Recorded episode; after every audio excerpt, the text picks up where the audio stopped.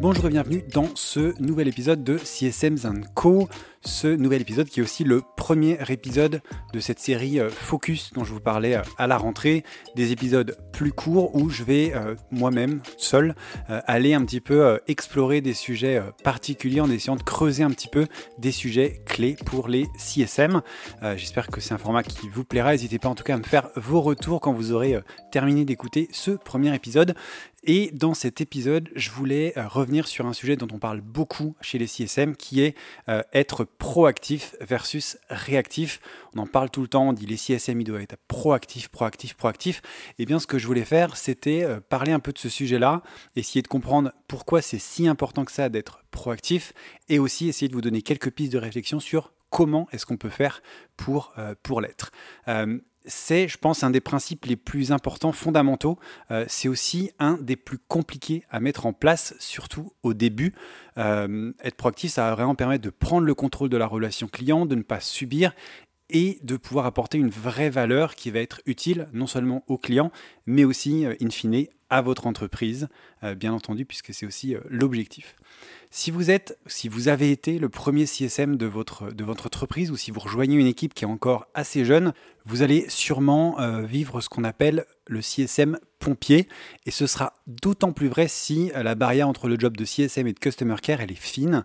Euh, vous allez en fait être submergé de demandes entrantes de clients qui ont des soucis techniques, des besoins de documentation, des besoins de formation, des envies de QBR ou de meeting en tout genre. Et très vite, vous allez vous retrouver à courir en fait bah, d'un incendie à l'autre pour éviter que les clients soient mécontents ou impatients.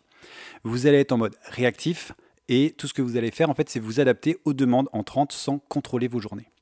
Alors ce schéma, il est très fréquent euh, et euh, le, problème avec ce schéma, c'est que bah, souvent, il donne l'impression qu'on est actif et qu'on apporte de la valeur aux clients. Mais bien entendu, il a ses limites. Euh, ce qui est rassurant, c'est que vous aurez en fait le sentiment d'être vraiment utile à vos clients.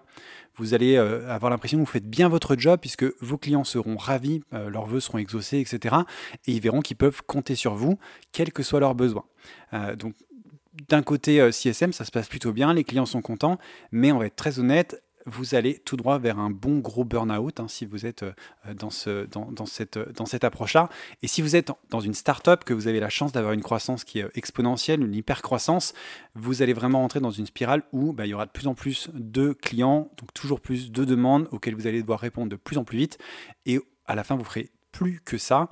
Et il y a un moment où bah, vous aurez pas le temps de le faire, ça suffira plus pour éteindre tous les incendies et vous aurez bien sûr bah, de l'insatisfaction client et une augmentation du churn. L'idée, c'est qu'en étant réactif, en fait, vous contrôlez rien. Et c'est ça la problématique principale, c'est que vous n'avez pas de direction dans les tâches que vous allez accomplir pour vos clients. Vous n'avez pas de contrôle sur l'input, la demande qui va lancer la tâche que vous allez accomplir, et donc ben, vous ne pouvez pas du tout maîtriser l'output qui est le résultat que vous allez obtenir euh, et qui doit en fait vous être utile, être utile à vos clients. Non seulement vous allez prendre aucun plaisir dans votre travail, dans l'accompagnement de vos clients, mais en plus, eh ben, vous n'avez aucune garantie en fait que les résultats que vous allez obtenir vont aller dans la bonne direction, celle pour laquelle vous avez été embauché, c'est-à-dire la rétention, la croissance des clients. Euh, l'idée, c'est que les clients, ils vont vous demander ce qu'ils pensent être bon pour eux, ce qu'ils pensent être la solution pour résoudre leurs soucis. Ils n'ont aucune connaissance, euh, comme vous, des bonnes pratiques pour implémenter votre solution avec succès. Ils ne savent pas ce qui a marché pour d'autres clients, ce que leurs résultats actuels valent par rapport aux performances générales du, du marché des benchmarks, ils ne sont pas capables d'évaluer leur maturité digitale, la maîtrise de votre solution, etc. Et donc, bah, en fait, il y a de grandes chances pour que leurs demandes, elles ne répondent pas du tout à leurs soucis. Et en fait, laissez vos clients vous dire bah, de quoi ils ont besoin pour réussir leur projet. C'est un peu comme si vous alliez chez le docteur et vous lui dites de quoi vous avez besoin pour guérir sans aucun diagnostic professionnel. Et clairement, là-dessus, si vous allez chez le médecin avec un bras cassé et que vous lui demandez juste un antidouleur parce que vous avez un peu mal au bras, s'il répond à votre demande sans vous examiner avant, eh ben, il y a peu de chances que vous rejouiez au tennis un jour par exemple. Et répondre aux demandes de clients en mode réactif, c'est exactement la même chose. Euh, l'idée, c'est que c'est vous l'expert. C'est vous qui savez ce qui est bon pour votre client. Vous connaissez mieux que lui son état actuel. Vous êtes le plus à même de proposer les solutions les plus adaptées. Et moi, je l'ai vu très souvent dans ma pratique en tant que CSM. Le réflexe des clients, quand ils n'obtiennent pas les résultats qu'ils attendent, ils me demandaient des formations supplémentaires. Et souvent au début, je l'ai fait. Donc j'étais vraiment en mode réactif de il me faut une formation, ok, j'arrive, je la fais. Et forcément, bah, si les, utilisateurs ne se connectaient pas, a priori, les former à l'outil, ça devait être une bonne solution. Donc moi, j'y allais. Et en fait, après quelques mois, je me suis rendu compte que bah, faire des formations sur un outil que euh, leur manager n'utilisait pas, qu'ils ne monitoraient pas correctement, sur lesquels ils n'avaient euh, euh, aucun euh, drive du, de, leur CEO, par exemple, eh ben, en fait, ça n'avait aucun impact sur l'usage. On pouvait les former, les former, les former.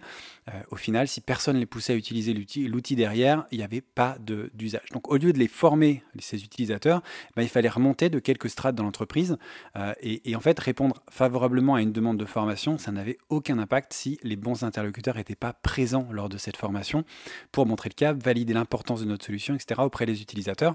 Et c'est à partir de là que euh, ben, c'est devenu un, cas important. C'est si jamais il y a une formation, si je fais une formation, il faut qu'il y ait le manager de l'équipe qui soit présent et qui introduise cette formation, par exemple. Donc là, on redevient, on repasse en mode euh, plutôt proactif en essayant d'avoir les bonnes personnes dans la salle. Euh, ça, c'est vraiment un des aspects les plus importants et difficiles, je pense, du rôle du CSM, c'est d'apprendre à dire non.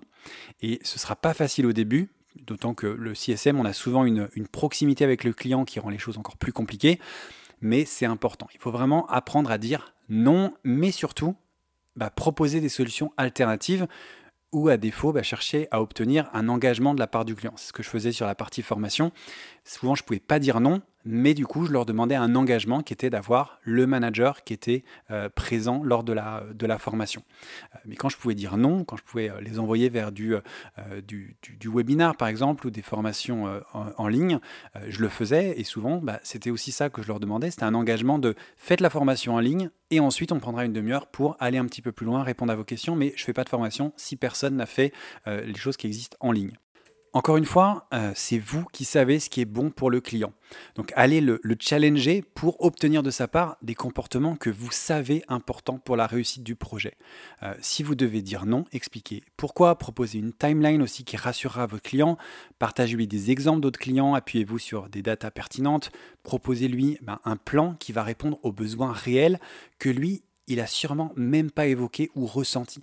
Typiquement, il demande des formations, c'est pas ça le besoin réel, euh, c'est une conséquence peut-être du manque d'implication des managers ou autres. Donc c'est vraiment cette idée de euh, trouver le plan qui va permettre de répondre aux besoins réels tout en répondant bien entendu à une demande peut-être plus, euh, plus court terme, essayer d'imbriquer ça dans, une, dans, dans, un plan long terme, mais bien entendu en répondant. plus de proactif, pour moi, c'est deux choses sur lesquelles il faut travailler pour justement atteindre ce niveau de, de proactivité. de la data et du planning. Pour moi, c'est vraiment les deux ingrédients qui vont vous aider à apporter un maximum de valeur à vos clients en mode proactif. La bonne data au bon moment et un planning de vos interactions qui soit aussi précis que possible. Euh, bien entendu, je pars du principe que vous connaissez euh, vos clients, leurs enjeux. Euh, tout ça, c'est vraiment très important. On en parlera une, prochaine fois, mais je pars du principe que ça, c'est acquis. Plus de data, c'est avoir la bonne alerte au bon moment. Je le disais, c'est la possibilité de préparer des plans d'action que vous allez pouvoir travailler en amont et proposer au client quand ce sera le plus pertinent. L'idée, c'est bien sûr de lui proposer ses plans avant que l'alerte ne résonne en rouge dans votre bureau. Les indicateurs que vous allez suivre, c'est d'autant de déclencheurs potentiels pour contacter vos clients, lui proposer une solution adaptée à, la situation qu'il traverse ou qu'il va traverser, probablement d'ici peu, puisque vous savez euh, qu'un indicateur qui va arriver à tel niveau, bah, c'est un niveau d'alerte pour pas le laisser tomber plus bas. Et donc, il faut mettre un plan d'action euh, proactif en marche pour répondre à cette demande. Euh, N'oubliez pas aussi de suivre des indicateurs externes sur le marché, l'industrie de vos clients par exemple, qui peuvent vous amener à anticiper des besoins euh, de vos clients, typiquement une nouvelle technologie qui va arriver, un nouveau, euh, une, voilà, une nouvelle personne qui va arriver dans l'entreprise, j'en sais rien, mais essayez d'avoir ça en tête pour aussi être proactif auprès euh, de ces nouvelles personnes, auprès de ces nouvelles choses par exemple. Le deuxième point, je disais, c'est plus de planning, et je suis sûr que ça vous surprendra pas vraiment, mais euh, le planning, c'est au cœur du quotidien des CSM, notamment pour euh, avoir cette proactivité.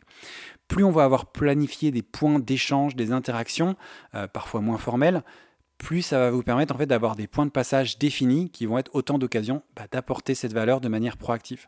Si vous savez que vous allez interagir avec tel ou tel interlocuteur de votre projet à tel moment, eh ben vous pouvez préparer en amont des éléments clés stratégiques que vous allez leur partager pour les faire évoluer.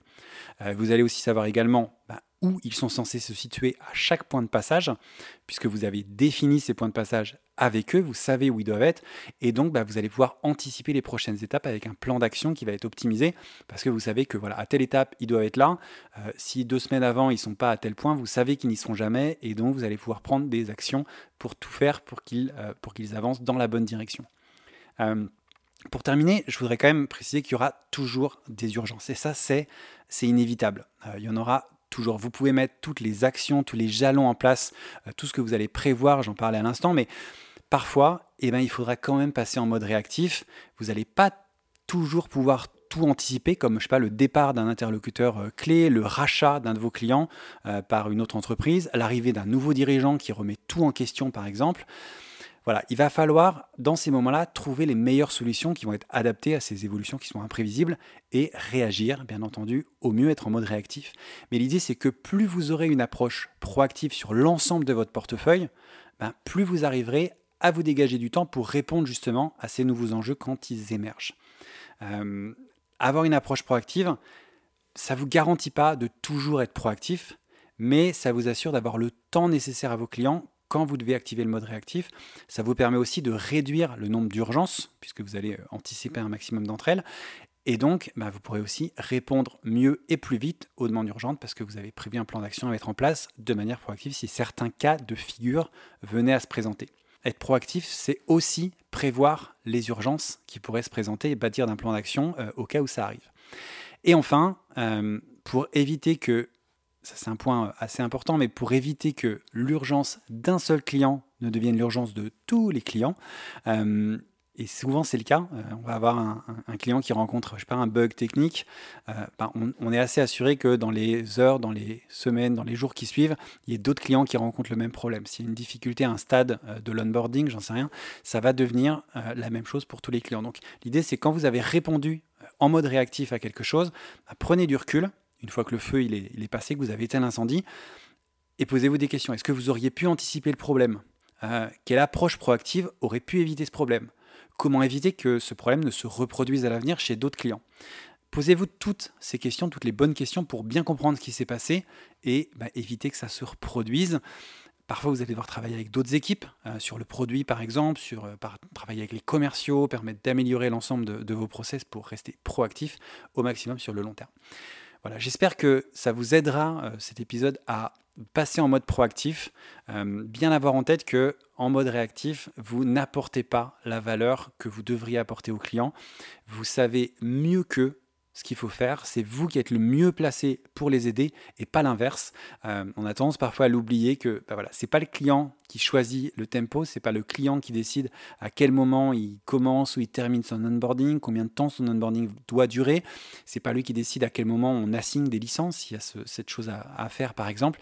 C'est vous qui avez les clés, c'est vous qui savez faire et il faut prendre cette place dans la discussion et euh, être un maximum proactif pour justement bah, éviter tous ces incendies qui se déclencheront forcément euh, si, jamais vous les anticipez pas et qui se transformeront euh, inévitablement en du churn, euh, de l'insatisfaction client. Et donc il faut tout faire pour l'éviter. Voilà un peu ce que je voulais vous partager dans ce premier épisode Focus. Euh, n'hésitez pas à me faire vos retours sur ce nouveau format, me dire ce que vous en avez pensé, me dire aussi si vous voyez d'autres sujets euh, que vous aimeriez que, j'aborde dans ces épisodes. Euh, moi j'en ai plein en tête, mais n'hésitez pas à m'en proposer pour que ça corresponde autant que possible à vos besoins, être proactif, que je puisse être proactif moi aussi dans les épisodes. on se retrouvera la semaine prochaine avec un épisode classique, entre guillemets, avec une discussion. Euh, comme vous en avez l'habitude. Et euh, je me fais un plaisir de vous retrouver pour ce prochain épisode et puis pour les épisodes suivants, d'autres épisodes focus et d'autres discussions, bien entendu. Je vous remercie pour cette écoute. N'hésitez pas à partager l'épisode, hein, comme d'habitude, à commenter, etc. Euh, c'est ça qui fait remonter les épisodes et le podcast dans les classements. Je vous remercie et je vous dis à très bientôt pour un prochain épisode.